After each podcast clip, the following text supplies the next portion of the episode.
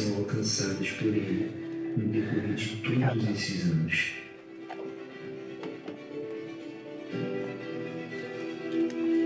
E com isso, estamos crescendo.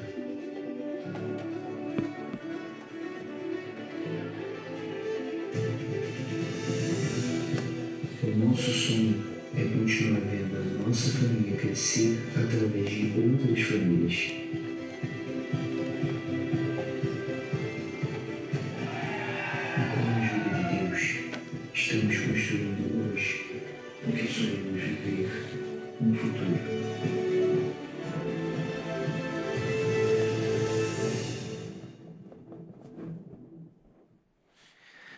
Queridos, muito bom estarmos aqui. Essa é a última semana do nosso cenário de obra. Quem chegou aqui como visitante deve estar pensando que a igreja está em obras aqui, não está. Isso é só para reforçar o que nós estamos vivendo, um momento é, muito empolgante de expansão, desafiador, nós sabemos o tamanho do nosso desafio, mas acima de tudo isso, maior do que esse desafio é o poder do nosso Deus em nosso favor, em nosso benefício. Então, a gente está aqui muito alegre com o que já aconteceu até aqui. São 24 anos de uma história muito bem sucedida, muita gente abençoada, muita gente querida, igrejas plantadas, pessoas que estão nesse momento adorando a Deus em outros lugares do estado do Rio de Janeiro por nossa causa também. Então a gente tem muito orgulho dessa história e eu quero chamar você para fazer parte disso, tá? E agora sim, queridos, vamos a um texto bíblico, é, hoje é um dia muito importante. Se você já votou ou vai voltar, que Deus te abençoe, te ilumine, te dirija o pensamento para que você escolha de acordo com a sua consciência, de acordo com os valores que você tem como cristão, como cristã. E que Deus abençoe os futuros governantes do nosso país. Amém? Vamos então ao texto de Filipenses, capítulo número 3. Nós vamos ler do verso 12 ao verso de número 14. Filipenses, capítulo de número 3, do 12 ao 14. Uma passagem é, muito bonita que eu gosto bastante e que com certeza vai falar ao nosso coração. Filipenses, capítulo de número 3, verso 12, diz assim: Não que eu já tenha obtido tudo isso ou tenha sido aperfeiçoado, mas prossigo para alcançá-lo pois para isso também fui alcançado por Cristo Jesus. Irmãos, não penso que eu mesmo já o tenha alcançado, mas uma coisa faço: esquecendo-me das coisas que ficaram para trás e avançando para as que estão adiante, prossigo para o alvo, a fim de ganhar o prêmio do chamado celestial de Deus em Cristo Jesus. Só até aqui, vamos orar. Deus bendito, Deus de amor, Deus de graça, Deus de misericórdia. Em nome do seu Filho que veio a esse mundo, viveu por nós, morreu por nós e ressuscitou por nós. Nós, em nome dele, oramos pelo poder do Espírito Santo, para que esse encontro nosso seja banhado da tua unção, banhado da tua presença. Te pedimos que, em nome de Jesus, o Senhor fale comigo e com teus, os teus filhos e filhas de uma maneira muito poderosa e que eu possa compartilhar com eles o que para mim fez sentido e que eu espero seja também muito importante para a vida de todos aqui. Que o Senhor nos abençoe, nos dando a sua presença maravilhosa e que a gente saia daqui feliz, com o nosso coração diante do Senhor. E oramos pelo nosso país, oramos pelo nosso estado do Rio de Janeiro, oramos por quem vai nos representar em Brasília, oramos por quem vai é, governar esse país todo. Que missão difícil. Nós pedimos que o Senhor abençoe o destino desse Brasil, que se diz cristão e que, de fato, precisa muito, Deus querido, de progresso, precisa muito de avanço. Então, que o Senhor abençoe o decorrer desse dia para que haja paz nos quatro cantos do Brasil e para que a gente possa ver a Sua vontade prevalecendo sobre nós. Tu estás acima de tudo, Deus. Homens e mulheres passarão, mas o Senhor jamais vai passar. Que tu sejas o nosso Deus. Em nome de Jesus. Amém. Amém. Queridos, nosso sucesso, nosso êxito, nossa boa aventura depende de nossas escolhas, mais do que a gente imagina. Nós cremos num Deus que é todo-poderoso, nós cremos num Deus que faz milagres, nós cremos num Deus que salva, e salvação é uma prerrogativa puramente divina, é uma obra da soberania de Deus de dar vida a quem Ele quer dar vida. Mas esse Deus que desperta em nós a vida, esse Deus que põe em nós o novo coração, não crê por nós, não decide por nós, não anula nossa vontade e nem nos desestrutura no que diz respeito ao comando da nossa vida. É uma coisa que a gente precisa entender, é um mistério que nenhum calvinista vai explicar. Como é que a soberania de Deus opera junto com a liberdade humana. Embora a gente não entenda, a gente sabe que a coisa acontece dessa forma. Deus põe o nosso coração no lugar certo e esse coração toma um rumo passa a ser sensível à voz de Deus, e porque agora é sensível com uma voz, com a, a, a voz de Deus, ele pode amar a Deus, ele pode servir a Deus e ele pode fazer escolhas.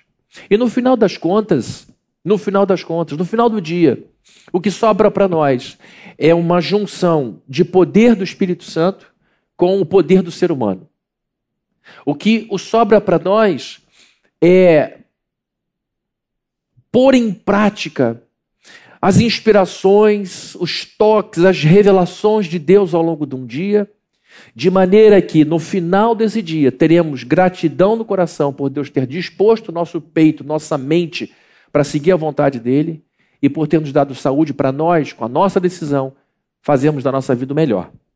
Se a gente quer ser bem sucedido na vida, eu acredito que todo mundo aqui quer ser bem sucedido na vida, somente num estado muito adoecido de alma, alguém não quer ser bem sucedido na vida? Somente quem realmente está com a alma muito adoecida não deseja o bem para si? Em estado normal de temperatura e pressão, a gente quer bem para a gente. A gente quer o progresso, o florescimento da nossa vida. Mas isso depende muito, basicamente, primeiramente, da nossa comunhão com Deus. Para nós cristãos, o, o, o mais importante é o sucesso na vida espiritual. Porque nós não queremos levantar uma taça de vitória se não pudermos dizer a Deus toda honra, toda glória e todo louvor. Isso já é o suficiente para a gente entender que as nossas vitórias precisam trilhar o caminho da honestidade, precisam trilhar o caminho da santidade, precisam trilhar o caminho da verdade. Então não nos interessa uma casa cheia de bens se o bem maior não estiver presente ali. Não nos interessa uma família bem ajustada, uma casa com, com, com bastante conforto, se no meio dela não passeia o Espírito de Deus.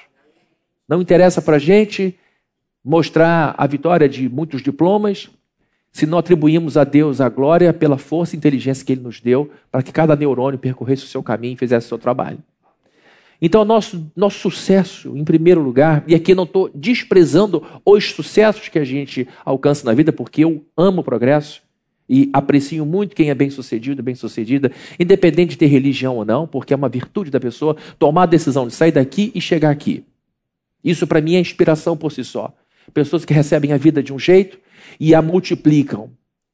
E tendo ela religião ou não, tendo ela, sendo ela cristã ou não, toda virtude deve ser apreciada por nós cristãos, porque nós sabemos que só há uma fonte de procedência de toda virtude. Mesmo que o ateu não reconheça que a inteligência, que a capacidade, que os grandes feitos da sua vida derivam da bondade de Deus, da graça de Deus, da paciência de Deus, isso não faz com que Deus seja despejado dessa equação. Deus será sempre o motivo de todo o sucesso de cada ser humano nesse mundo. Reconheça o ser humano, esse Deus ou não. Mas para nós cristãos que conhecem a Bíblia, o sucesso da nossa vida depende da nossa relação. E falando de sucesso, é bom que a gente entenda que tanto o sucesso quanto o fracasso são construções nossas. Ninguém termina numa cadeia, num presídio, pela obra do destino, por acaso, sem saber por que foi para lá. Ela vai para lá por um constante acolhimento de pensamentos vis. Ninguém termina, ninguém desemboca numa numa clínica de dependência química de uma hora para outra. É uma série de fatores que vão sendo jogados e colados na mente de tal maneira que a pessoa se desestrutura e vai construindo esse caminho. Por mais doloroso que isso possa ser, a gente não pode tirar do ser humano a responsabilidade de criar seus caminhos, de aceitar uns e rejeitar outros. Sucesso e fracasso são construções nossas dependem das nossas ações, das nossas escolhas. Sobretudo, dependem das nossas escolhas por Deus ou contra Deus. Porque todos os dias é colocado diante de nós a possibilidade de escolher o caminho estreito ou o caminho largo. Jesus pregou sermões profundos. Jesus falou palavras poderosas. Jesus colocou diante de homens e mulheres a verdade de tal maneira que as pessoas ficavam impactadas. João Batista, que foi o precursor de Jesus, o último profeta da antiga aliança, João Batista está no Novo Testamento, mas ele faz parte da dispensação do Antigo Testamento. Ele está encerrando um ciclo. E João pregava no poder do Espírito Santo, porque a Bíblia falou sobre ele, ele seria a voz que clamaria no deserto e que anunciaria o caminho do, do Messias e que aplainaria todos os trajetos. Era o arauto que chegava numa cidade dizendo: O rei está chegando, o rei está chegando. E toda a cidade tinha que se adequar à chegada do rei. E quando João acabava de pregar, as pessoas ficavam tão impactadas que elas diziam: O que nós faremos? O que nós faremos? Ele falou: Olha, quem tem duas túnicas, divide com quem não tem nenhuma. Você que é soldado, satisfaça-se com o seu soldo e não aceite suborno. Ele vai dando respostas práticas, porque as pessoas ouviam o que ele tinha a dizer e diziam: qual escolha eu devo fazer agora? O que eu devo fazer da minha vida? Então, todos nós, todos os dias, somos expostos, basicamente, à, à escolha de dois caminhos. Ou escolheremos o estreito, ou escolheremos o largo. Não tem como andar nos dois. Tentar andar nos dois e andar no largo. Ora a gente põe os dois pés num, ora a gente põe os dois pés no outro, mas não dá para andar nos dois. Tentar andar nos dois e andar no largo. Então, queridos, para nós que queremos construir uma vida bem-sucedida, só nos interessa o caminho estreito. Só nos interessa o caminho mais difícil. E eu vou te dizer uma coisa que você já sabe: é o difícil que nos desenvolve.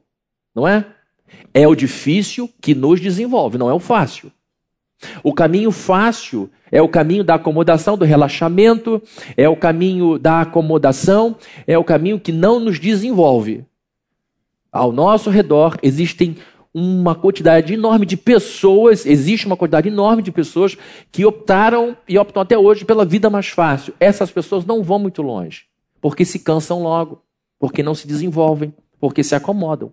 Então a gente sabe que o que desenvolve realmente a nossa vida é uma vida de empenho, de esforço e pela opção de fazer não o que é mais confortável, mas fazer o que é certo. E o é certo, muitas vezes, é o que a maioria das pessoas não deseja fazer, porque é difícil. Então, queridos, nossa felicidade, nosso contentamento, nosso sucesso, tudo isso depende de escolhas que a gente faz todo dia. E quanto mais da Bíblia a gente conhece, melhores serão as nossas escolhas e melhor será a nossa vida, porque a vida constantemente é um jogar de sementes e colher de frutos, jogar de sementes e colher de frutos. E às vezes dá um nervoso porque a gente joga uma semente e demora para ver fruto. A gente joga uma semente boa e nesse imediatismo a gente quer colher o fruto logo semana que vem. A gente quer sair do buraco financeiro, dá o dízimo uma semana, semana que vem eu já tenho que estar tá bombando. Eu faço bem para uma pessoa, semana que vem todos os meus problemas precisam estar resolvidos. Quando, na verdade, a nossa caminhada com Cristo é uma caminhada eterna, de vida inteira. Mas a verdade é que todos os dias a gente sai de casa jogando semente, colhendo semente. E quanto mais a gente põe para dentro a palavra de Deus, quanto mais a gente lê a Bíblia, quanto mais a gente acolhe a Bíblia, mais sementes boas a gente vai jogando e com o tempo mais frutos bons vamos colhendo. Eu tenho conversado com Viviane, nós é, falamos todos os dias de Deus, todos os dias. Não é porque a gente é super crente, não. É porque a nossa vida, realmente, desde o início do nosso namoro, tanto ela quando estava sozinha e eu quando estava, estava sozinho, nós estávamos profundamente voltados para Deus, querendo encontrar pessoas de Deus. E o nosso encontro se deu dentro de uma igreja. E, e o nosso objetivo foi de continuar namorando para servir a Deus, e tem sido assim. E a gente fica bobo de ver o quanto que depois de 30 anos de namoro, que é o que a gente tem, é, a gente vê como Deus é bom. E a impressão que eu tenho é que nós estamos colhendo frutos hoje que foram plantados há 20 anos atrás. Demoraram 20 anos para aparecer. E detalhes, alguns vêm em, em, em larga escala, em quantidade. A gente diz, meu Deus, é transbordante. É um contentamento absurdo. É você olhar para todos os lados e perceber como Deus é bom em tudo. Então, queridos, alguns frutos vão demorar a aparecer, mas aparecerão. E alguns só veremos na glória. Alguns já veremos na glória. Pessoas que vão. Vocês podem ter certeza, lá na glória vocês vão procurar. Porque isso aqui eu aprendi com, com Martin Lloyd Jones. E vou procurar por ele. E vou dizer: eu dei crédito para o Senhor. Lá na glória vocês verão frutos que não serão possíveis de ver agora. Mas pessoas vão bater no seu ombro e vão dizer: Fulano, eu quero te agradecer, porque a igreja que você ajudou a construir abençoou a minha vida. Eu era um bebê no colo do meu pai e da minha mãe. Quando eu cheguei na igreja lá, você já era um senhorzinho e uma senhorzinha, uma senhorinha. Eu me lembro até dos meus pais lamentando a sua partida, mas foi naquela igreja que eu conheci Jesus, construí minha família e hoje eu estou aqui na glória por sua causa, por sua generosidade. São frutos que nós vamos conhecer somente na glória. Então, queridos, a vida real que a gente tem aqui, ela é muito prática. No fim do dia, tudo depende do que a gente faz com o que a gente pensa.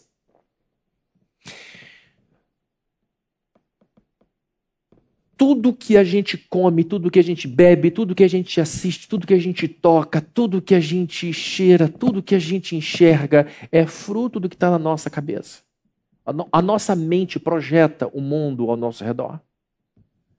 E ninguém está aqui por acaso, estamos aqui por construções você está aqui por causa de uma costura que vem sendo feita há muitos anos na sua vida. Goste você da sua vida ou não, goste eu da minha vida ou não, e eu gosto da minha. A gente está aqui exatamente no ponto que a gente se preparou para estar. E sabendo dessas coisas, eu quero te ajudar a construir os próximos anos. Porque se existem coisas do passado dos, das quais você não se orgulha, ou, ou, coisas que, quando vem à mente, não te trazem prazer, quando você olha para o futuro, ao invés de projetar automaticamente, fazer um recortar e colar no futuro, que é uma bobagem, você pode até fazer isso. Você pode se sentenciar hoje e dizer o seguinte: eu sei que no futuro minha vida vai ser igual, então eu nem me esforço. E aí você deixa as coisas que te machucam, as coisas que você fez errado perpetuarem-se, e aí de fato, muito provavelmente você terá um futuro muito parecido com o seu passado.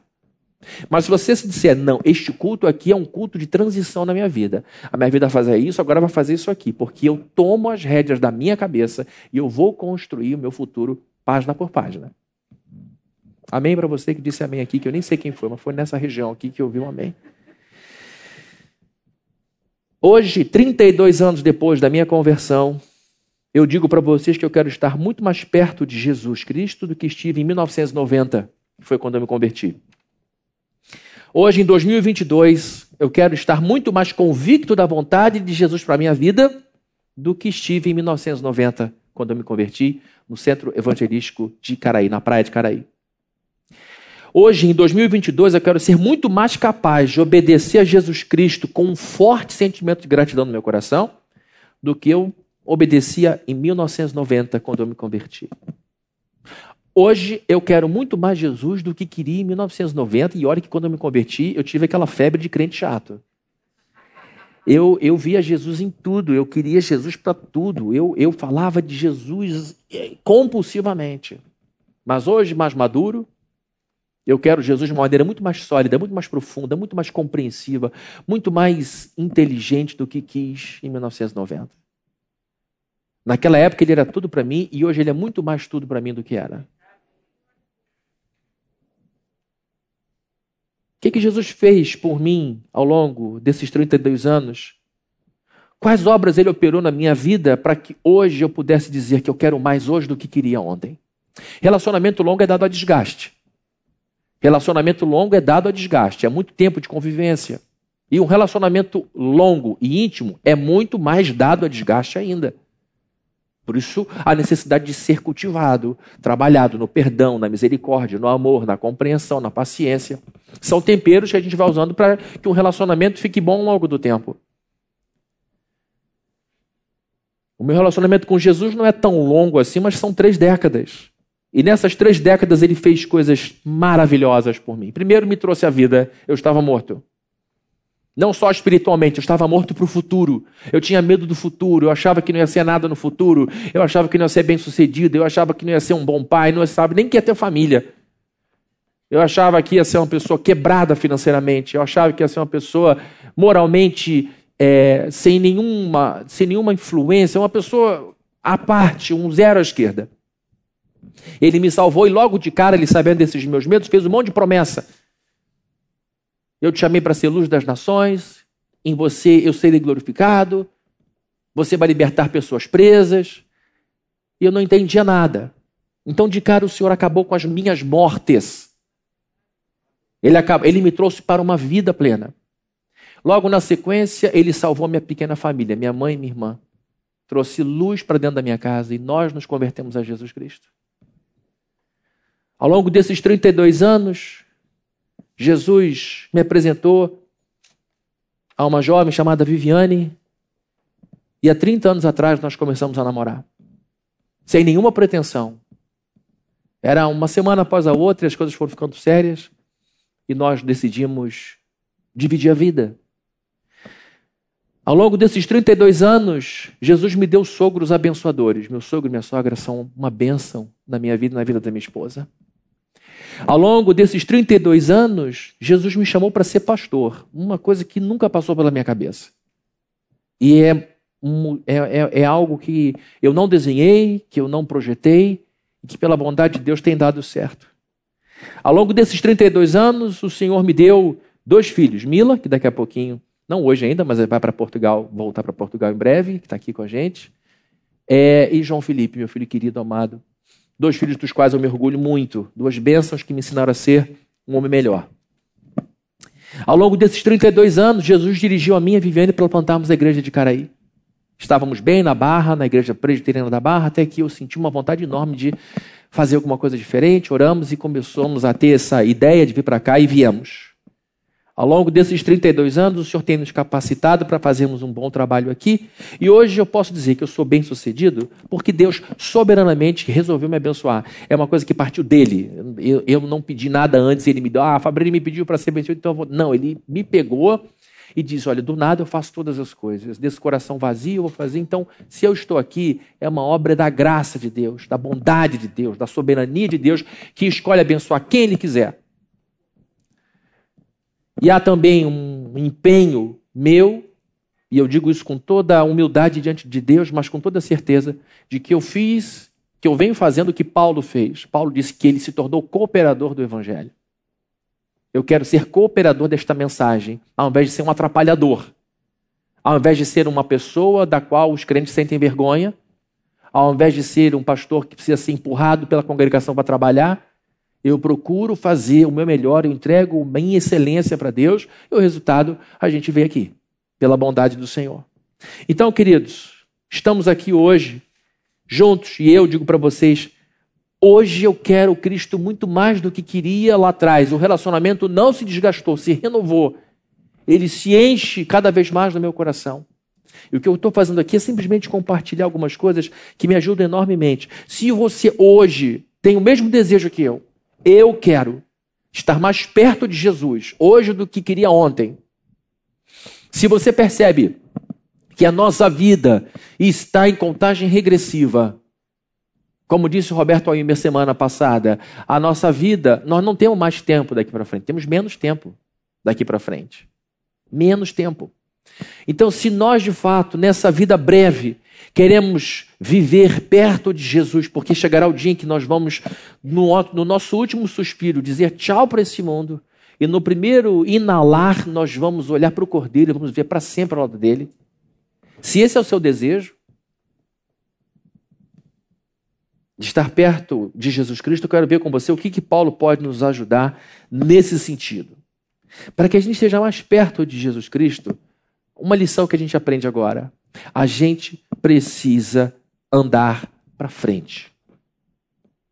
Se a gente de fato quiser estar com Jesus Cristo, nós temos que tomar uma decisão de andar para frente. Por que eu estou dizendo isso? Poxa, eu saí de casa para ouvir isso, tendo Fórmula 1, tendo tanta coisa boa para ver, tanta coisa legal. Para andar para frente, que você está falando? É porque a vida tem a tendência de nos deixar no conforto do passado. A vida é muito dinâmica, a vida é muito desafiadora. Ninguém sabe o que vai acontecer mais tarde. A gente começa a ouvir histórias do tipo, ih, fulano ficou doente, ih, fulano faleceu, ih, fulano... A gente vai começando a ficar, meu Deus, e se isso acontecer, isso, aquilo, outro acontecer? A gente vai entrando no futuro sem conhecer o futuro. É um lugar desconfortável. O dia de amanhã é muito menos confortável do que o dia de ontem, porque o dia de ontem eu sei o que aconteceu. Eu sei o que deu certo e o que deu errado. Só que ninguém tem condição de ficar lá fisicamente, ninguém tem condição de ficar lá cronologicamente, mas a gente tem condição de ficar lá emocionalmente. E aí está o perigo, porque o Cronos, o tempo, não espera ninguém. E a gente vai ficando parafusado no dia de ontem, no dia de anteontem, cristalizando memórias aqui e ali de coisas boas e ignorando tudo de ruim que a gente viveu no passado, querendo voltar para lá como se isso não tivesse causado nenhum mal a nós. Então, eu estou dizendo que para a gente estar mais perto de Jesus, a gente tem que andar para frente, porque é lá na frente que vai acontecer o que na teologia a gente chama de visão beatífica. A visão beatífica na teologia reformada nada mais é do que o nosso encontro com Cristo, quando nós veremos o Senhor face a face. Quando nós ouviremos Ele dizendo: Vinde, entrai no repouso do meu Pai. Quando a gente vai ver rosto no rosto, Abraão, Isaac e Jacó, toda essa turma. Se de fato a gente quer estar mais perto de Jesus, é para frente que a gente anda. O apóstolo Paulo disse nos versos 13 e 14: Irmãos, não penso que eu mesmo já o tenha alcançado, mas uma coisa eu faço, esquecendo-me das coisas que ficaram para trás e avançando para as que estão adiante. Prossigo para o alvo, a fim de ganhar o prêmio do chamado celestial de Deus em Cristo Jesus. Quem está escrevendo aqui é um encarcerado, é Paulo. Paulo está preso. Ele escreveu as cartas da prisão. E as cartas da prisão são muito importantes porque foram escritas num tempo que ele teve que parar. Ele foi colocado na cadeia porque estava sendo acusado de ser um, um levantador de contendas sociais, porque ele pregava a, o não culto a César, ele pregava submissão acima de Cristo e somente ele como Deus, e isso tudo foi levando os judeus a acharem que Paulo era uma ameaça para o judaísmo e fizeram a cabeça das autoridades romanas e Paulo está preso. E quando ele está preso, ele diz: Eu prossigo para o alvo. Prossegue para onde, Paulo? Você está preso. Eu prossigo para o alvo. Paulo está preso. O que mostra para nós que a pior cadeia que existe é a cabeça. A pior prisão onde a gente pode ficar é a prisão da mente. Porque Paulo foi muito mais longe estando preso do que muita gente livre não foi capaz de prosseguir. Quanta gente livre fisicamente hoje, com saúde, se senta na cadeira e diz: não há o que fazer. Quantas vezes a gente se põe nesse lugar, fecha as grades e diz: eu não posso sair daqui?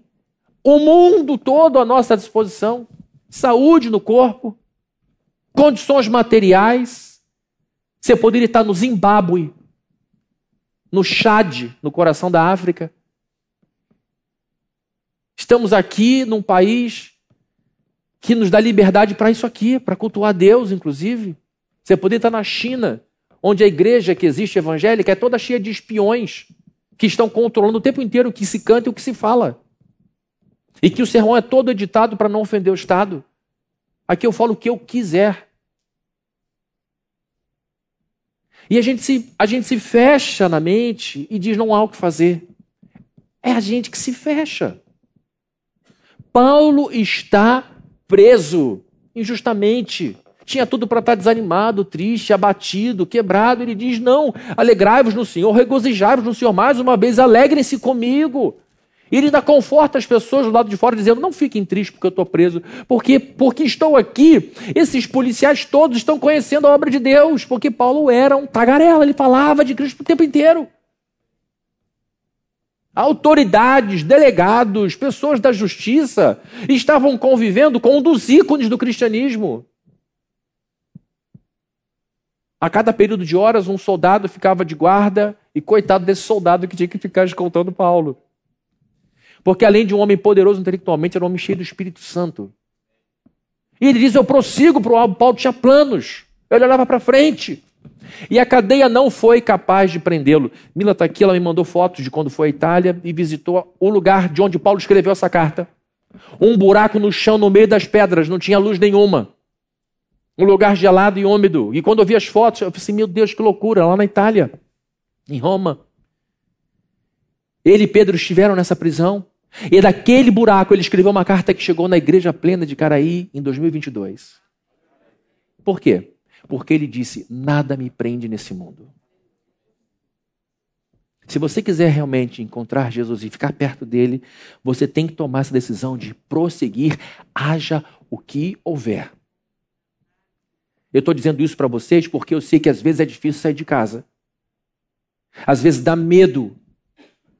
Às vezes a gente fica bloqueado diante do desafio gigante que a gente tem pela frente. Diz, por que, que eu me enfiei nessa história? Aí depois a gente para para pensar e diz, mas como a gente não se enfia em certas histórias? Deus estava dizendo, Deus estava dirigindo, e agora eu vou embora, eu vou conhecer minha história.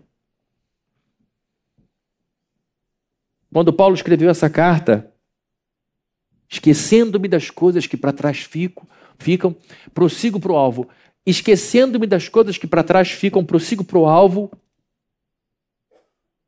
avançando para as que estão adiante, a fim de ganhar o prêmio do chamado celestial de Deus para a minha vida. Quando Paulo escreveu essa carta, além de preso, ele já era um grande herói. Só para vocês saberem, Paulo já era um grande herói.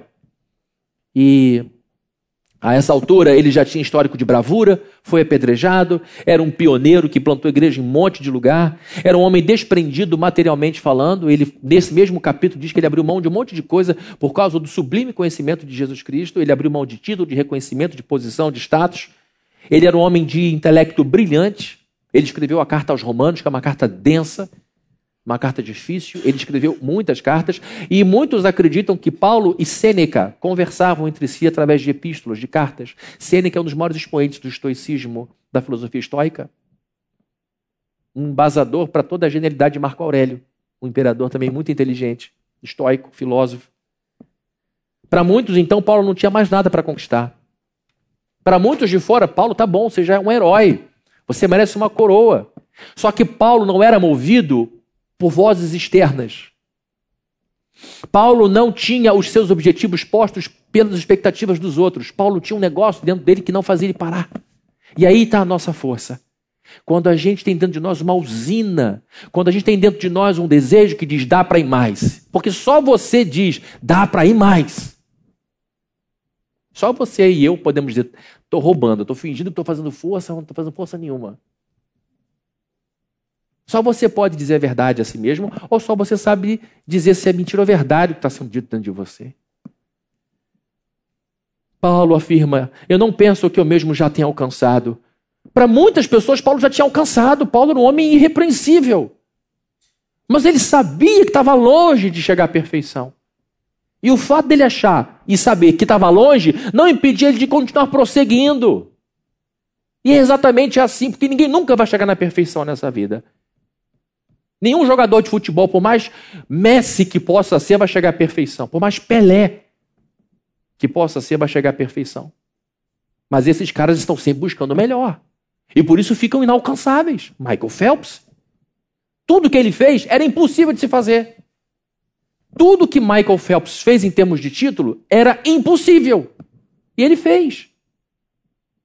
Então, o que eu quero dizer é que o fato de seu objetivo estar muito distante não significa que você não possa prosseguir em diante, não ir adiante, porque mesmo que você nunca toque na perfeição e nunca tocará, esse caminho de busca fará de você uma pessoa muito maior. E Paulo sabia, não que eu já tenha alcançado, mas uma coisa eu faço, eu sei que não alcancei, eu prossigo para o alvo. Queridos, isso é extraordinário. É para tirar a gente da paralisia, é para tirar a gente da acomodação, dizer, eu posso, eu vou.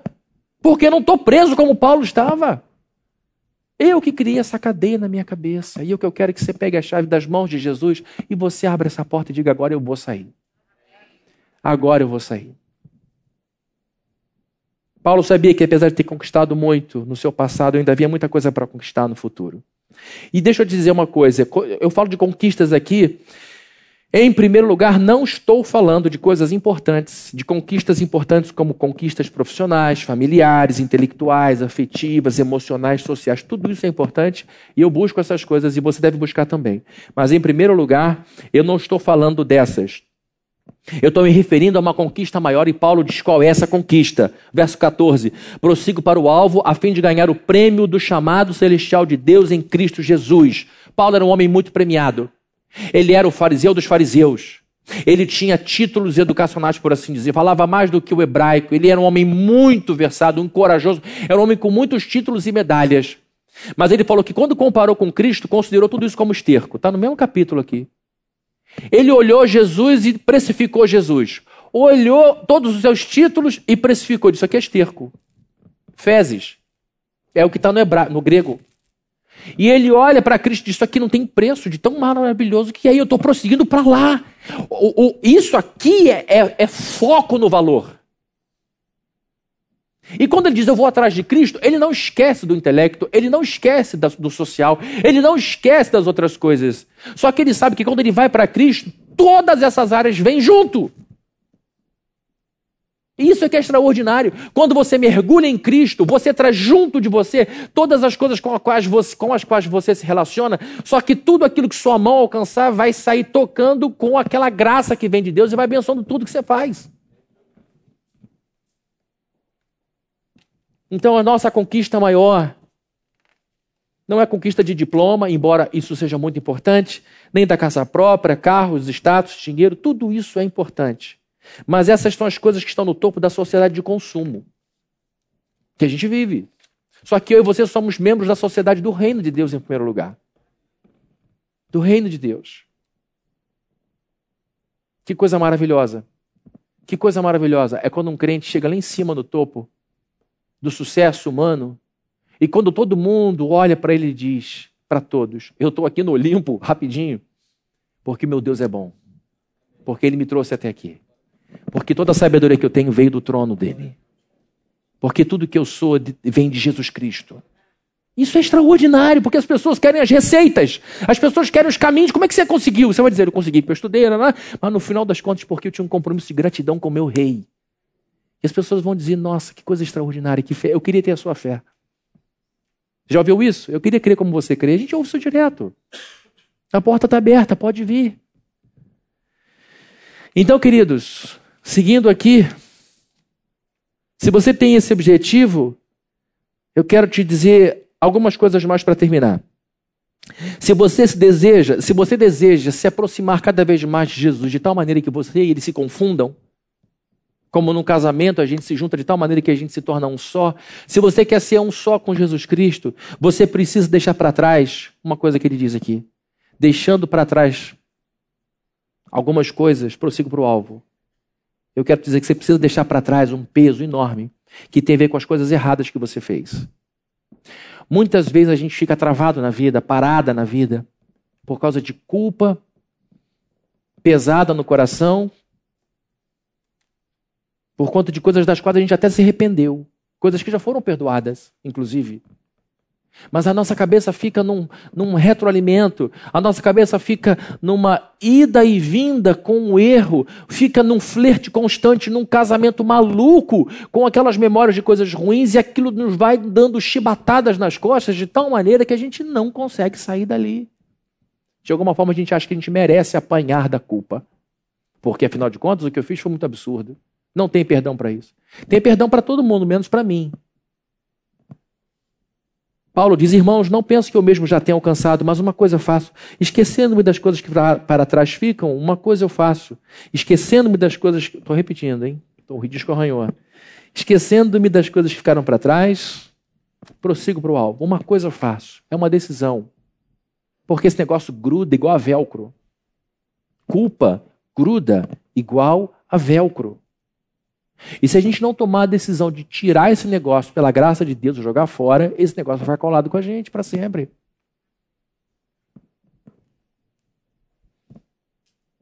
Paulo tinha em seu passado coisas das quais poderia se envergonhar muito. No verso 6 desse mesmo capítulo, ele diz: Quanto ao zelo, perseguidor da igreja. Antes de Paulo se converter, ele era um carrasco dos cristãos. Carrasco. Ele não era só alguém que ficava em rede social falando coisa ruim do outro. Ele era alguém que ia para a rua bater em crente. Prender crente.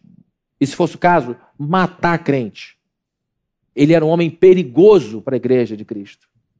E ele mesmo diz, sem esconder nada: Eu tenho no meu passado uma ficha suja, porque eu persegui a igreja de tão zeloso que eu era.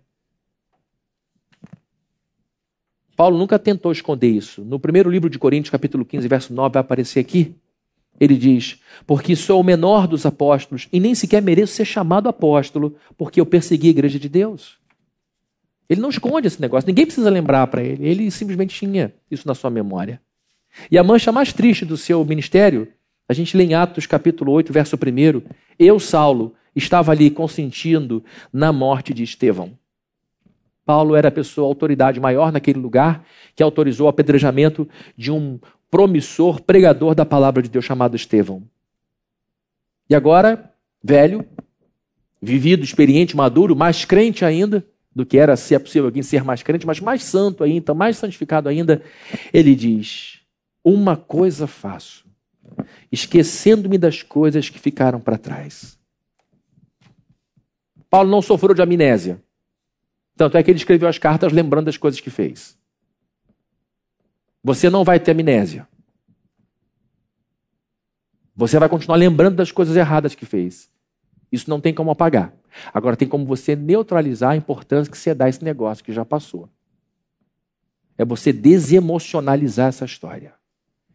É você olhar para trás e dizer o seguinte: passado, está tudo lavado pelo sangue do Cordeiro. E agir dessa forma. Aí vem o diabo e diz: Ah, mas aí é mole, né? Aí é mole, é moleza. Olha, se é mole, se não, isso não é um problema meu. Eu sei que é de graça, eu vou pegar. Uma coisa eu faço proativamente, uma coisa eu faço responsavelmente, uma coisa eu faço decididamente, esquecendo-me das coisas que para trás ficam. Não é esquecer, como eu falei, de memória apagada, é esquecer emocionalmente. É você pôr a mão na ferida e ela não doer mais virou uma cicatriz.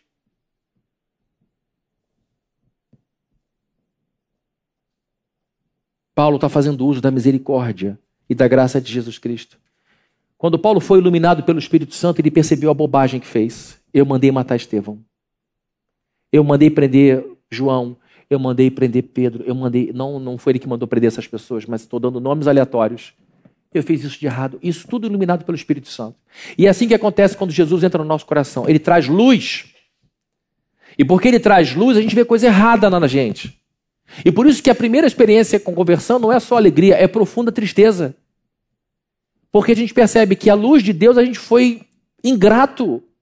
A gente, fez, a gente magoou pessoas, a gente brincou com corações, a gente brincou com a reputação, a gente, a gente arrancou, a gente pôs cabelo branco na cabeça de pai e mãe desnecessariamente. E a gente lamenta por isso e chora por isso. Mas vem Jesus e diz: Bem-aventurados os que choram por esses motivos de arrependimento, porque serão consolados.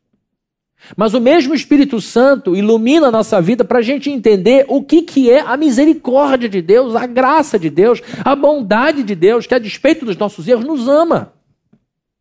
E é capaz de dizer o seguinte: você não me deve mais nada e não vou te punir como você merecia e vou te dar o que você não merecia. A graça de Deus é dupla, não nos dando a punição que nós merecíamos e nos abençoando de tal maneira que a gente não merecia. Então Paulo foi iluminado pelo Espírito Santo para ver o que fez de errado, mas foi iluminado pelo Espírito Santo para ver como Deus é bom. E eu sei que essa culpa pode amassar você, esmagar você. Mas se você de fato olha para trás e diz: Senhor, eu nunca mais faria isso. Senhor, se eu pudesse voltar no tempo, eu faria diferente. Senhor, me perdoa, está perdoado, é isso. É um sinal de arrependimento. Quando você olha para o passado e diz: Eu não quero mais. Se eu voltasse no tempo, eu não faria do jeito que eu fiz. Eu, eu faria tudo diferente. Como não tem como voltar, daqui para frente eu tomo uma decisão de agir de maneira diferente. Então você está arrependido. E eu quero citar aqui a frase de uma escritora que Viviane me apresentou essa semana, chamada Luana Genot que diz o passado deve ser lugar de referência e não de permanência.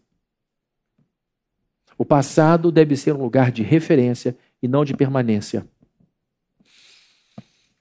Vamos aqui a algumas aplicações finais.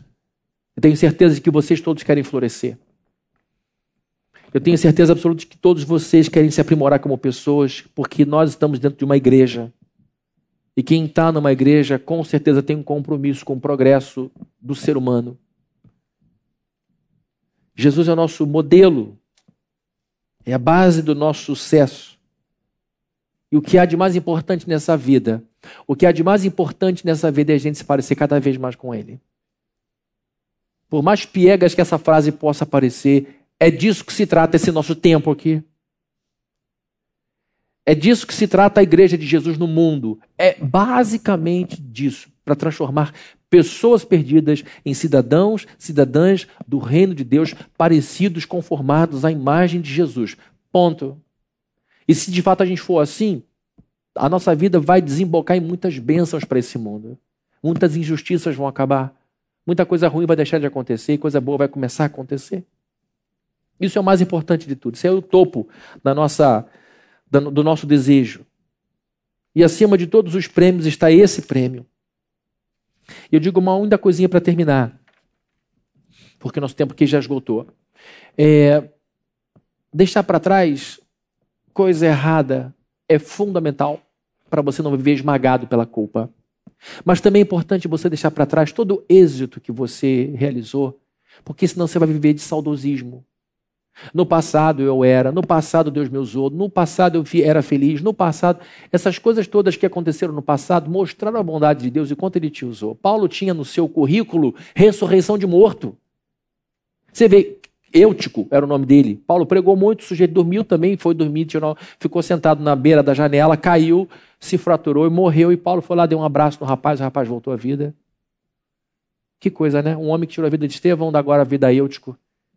Deus deu a ele a possibilidade de reverter o mal que fez de uma forma muito poderosa. A Bíblia diz que as pessoas encostavam peças de, pessoais de roupa em Paulo para que então as pessoas fossem curadas. Ele, ele curava com sombra, era um homem muito poderoso. Tudo isso estava no passado de Paulo, coisas boas e coisas ruins. E assim é a nossa vida.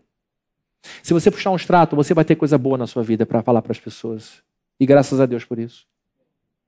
E se você puxar o sal, também você vai ver coisa ruim, coisa errada. Você não quer nem tocar nesse assunto. Deixa isso para trás. O que estava errado foi lavado pelo sangue do Cordeiro e que deu certo foi porque a luz do Espírito Santo brilhou sobre você. Agora nós somos pessoas do hoje e do amanhã. Vamos realizar. Vamos fazer agora. Chegue em casa agora e diga: agora começou uma nova etapa na minha vida. Porque eu tenho coisas a conquistar nessa vida. Paulo estava preso fisicamente, mas não estava preso mentalmente nem espiritualmente. Saia dessa cadeia emocional, saia desse presídio mental, saia desse lugar onde você se colocou. Não foi seu pai que te colocou, nem sua mãe, nem ninguém. Você se colocou, você deixou. Então você pode sair. Se você entrou com os seus pés, você pode sair com os seus dois pés. Eu só estou te estendendo a mão para dizer: vamos embora, sai daí. Tem ninguém mais te prendendo. E nesse passo lá fora, você vai respirar fundo vai dizer: Senhor, Conta comigo, eis-me aqui. Envia-me a mim. Eu quero ganhar esse mundo para a tua glória. Eu quero beber o oceano. Eu quero viver para a glória de Deus. Amém? Vamos orar então, prosseguindo para o alvo. Senhor querido, nós somos teus filhos e tuas filhas, nós queremos muito, Senhor Deus, fazer a Sua vontade, queremos muito realizar a Sua vontade, mas tu sabes que muitas vezes ficamos presos, ficamos presas ao passado, muitas vezes a um passado de derrota, a um passado de tristeza. E muitas vezes o inimigo das nossas almas nos prende ali, nos, nos coloca ali e a gente não consegue sair. Agora eu te peço que o Senhor venha com poder e nos arranque desse lugar. Que o Senhor nos dê a mente que deu a Paulo, que o Senhor nos dê o espírito que deu a Paulo, que o Senhor nos dê a coragem que deu a Paulo. E que a gente possa dizer: eu prossigo para o alvo, ainda que as condições sejam difíceis,